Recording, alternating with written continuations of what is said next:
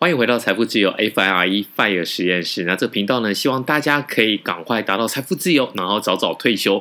今天要跟大家聊的部分呢，叫做创业。那么根据就是我们延续上一集讲到说，夫妻之间要怎么处理钱的事情。如果你有一个先生或是一个太太很想要创业，这个时候你要不要去阻挡他？我觉得。你一定要让他去试试看，人生就是只能活一次。我们先不要讲轮回，不要讲下半辈子，我们就是要赶快来做好你自己想要做的事情，不要等到说，哎，你没有能力，或是你失去身体健康的时候，你到时候再来想要做创业，或是想要出来打拼，那可能都没有办法。那创业这一块，我其实经历过蛮多的，帮助了非常多的朋友。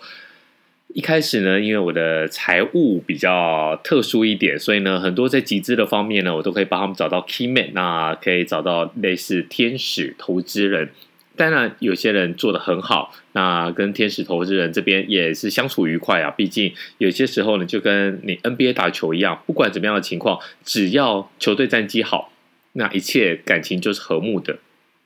在创业这边也是，不管你前期花烧了多少钱，你只要把这个品牌的声量给打出来，你只要把这个呃你的营业额给做大，其实对天使投资人来讲都不会有太大的问题。但也有很多是失败的。那除了一开始的财务规划之外呢，慢慢的我也帮忙接触到一些比较细的部分啊。所以呢，今天我来跟大家讲一下这个创业。我觉得，呃，有一点真的是非常有趣啊。我们跟大家聊说，你要创业的时候呢，你心里想的应该是要想什么？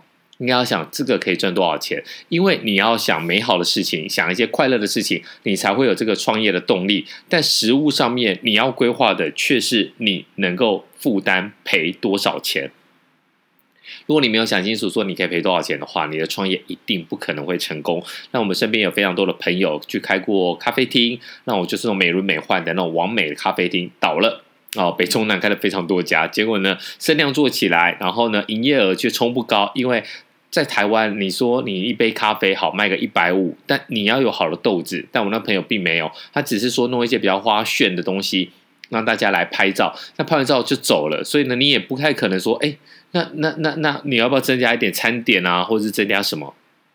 所以呢，这个等热潮一过呢，那生意就倒了下去。但是呢，我们先不用讲，就是个别的东西，我们先跟大家讲说，有个东西叫做损益平衡点。好，损益平衡点的话，其实是营收的部分啊。我们先来讲一下，你先不要。管这个三表三率，呃，损益表啊，还是现金流量表，或是什么毛利率，我们都先不要管。其实我们今天来跟大家讲的，你就是说你在创业的过程当中啊，不管你是要大型的创业，还是你就是要斜杠自己做个小生意，你只要有投入的话，你都要算一个损益平衡点。那这损益平衡点呢，我们今天只要 focus 在一个地方，就是说营收。你要把营收给算出来，比如说你今天要做一个小生意，你去摆路边摊好了。那摆路边摊，你的成本是什么？你可能就是你自己，你可以打一份薪水。比如说我我一个礼拜我去四天啊，我一个月去四四四个礼拜嘛，等于十二次。那一次呢，你要说我我就收个一万块，哎，一千块，自己人嘛。那你自己要创业，当然一开始还没赚钱，不能收太多嘛。但是你必须要把这个钱给算出来，而不是说你去做创业，最后只赚到了工钱。那你就把自己的薪水算出来一万二，然后呢，你的身材器具，然后你的摊车什么的都算，那你就先算出来一个成本。那你的成本，比如说你要去摆摊子，你一个月的成本。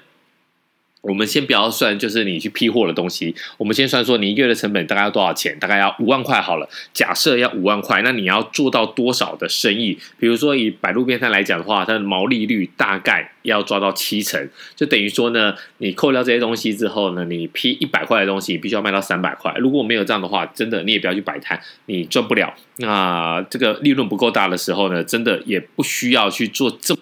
那么这时候呢，你就会回头算。什么叫做损益平衡点的营收？就是你营收要多少钱，你才可以不赔钱？那你不赔钱的话，就表示说你超过这个金额就是获利。如果有办法，那你再来去做一些创业。好，其实，在网络上面大家也可以查得到。如果你用股票来讲的话，其实你可以算一下，说到底是大家要准备多少钱。啊，比如说以我们很喜欢讲的海悦好了，海悦海悦这间公司呢，其实蛮特别的。海悦这间公司呢，其实它是有点像借壳上市，所以呢，它把它的这些东西弄一弄，其实已经摊提掉了。那现在每年来讲的话，一年大概要做到九点七九亿元，九点七九亿元的话，这个就是它的损益平衡点。但你知道超过九点七九亿元之后，它就是赚钱的。那为什么大家之前我们有帮一个网友看过嘛？那海月为什么可以买？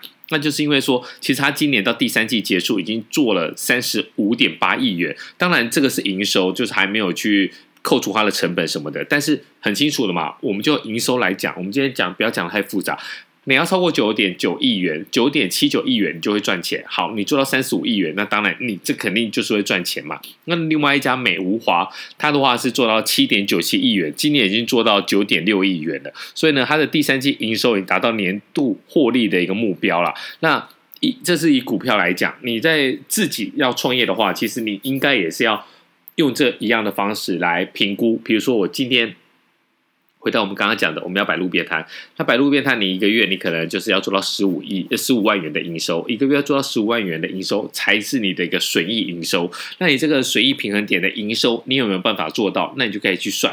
如果呢，我在生意好的时候呢，可以赚多少钱？我生意不好的时候可以赚多少钱？如果你算出来。好的时候加不好的时候，因为你不可能每天都是好日子嘛，就是一个礼拜总是只有五六这两天是大日，那其他的日子，尤其是礼拜一，几乎不太会有人去逛街。因此，你必须要去算一下，你好日子跟不好的日子，你都要出摊，你要负担一样的成本。那你在营收做了出做不做得出来？那你就要算一下，如果可以赚到十五万，也不是赚到十五万，就是你营收营业额可以做到十五万元，你才要去做。所以呢，稍微你想一下，你就可以嗯。错呃，也不是错过，就是说你可以可以避开很多不必要的一个投资上面的一个损失啊。那像我们身边有很多的朋友，其实就是因为工作很不开心，很不开心的情况之下呢，就想到要创业。想到创业呢，有很多人都想要去做手摇印，或是像是以前大家不知道有没有在公馆夜市，还有师大夜市看到那种大脚桶。就是一个漂亮的女孩子，然后呢，她就是有两咖很大的一个水桶，那就卖一些很甜的东西，那就是柠檬汁啊，或者是柳橙汁这样的东西。那很多朋友呢，其实也也都试过要去摆摊，或者是说想要去做电商，然后批了很多的货，从淘宝那边淘了很多东西，然后再集运到台湾。那想说最近如果不能做路边摊，那我就做电商，但其实。大部分的创业都是失败收场。如果你在三十岁之前呢，你当然可以不停的尝试，我觉得这都是你人生的养分啊，没有什么太大的问题。但是如果你超过了三十岁，你一定要谋定而后动。那这个今天讲到了这个营收平衡点，一定一定要注意。如果你连算都算不到，你可以。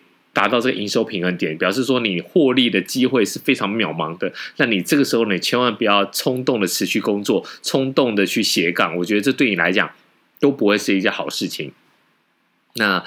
举一反三，如果呢，你在看这个这个营收平衡点的时候呢，你可以看把它放在这个股票市场里面。如果呢，你可以得到这些资讯，其实都是公开资讯，问题也不大。那你问到了之后呢，你就可以去算算你今年大概什么时候可以达到营收平衡。营收平衡之后呢，就表示这个才是赚钱的，有赚钱那才有机会，或者是应该怎么讲，才有意义继续做下去。那如果没有的话，就不用太辛苦。那么今天呢，聊的是。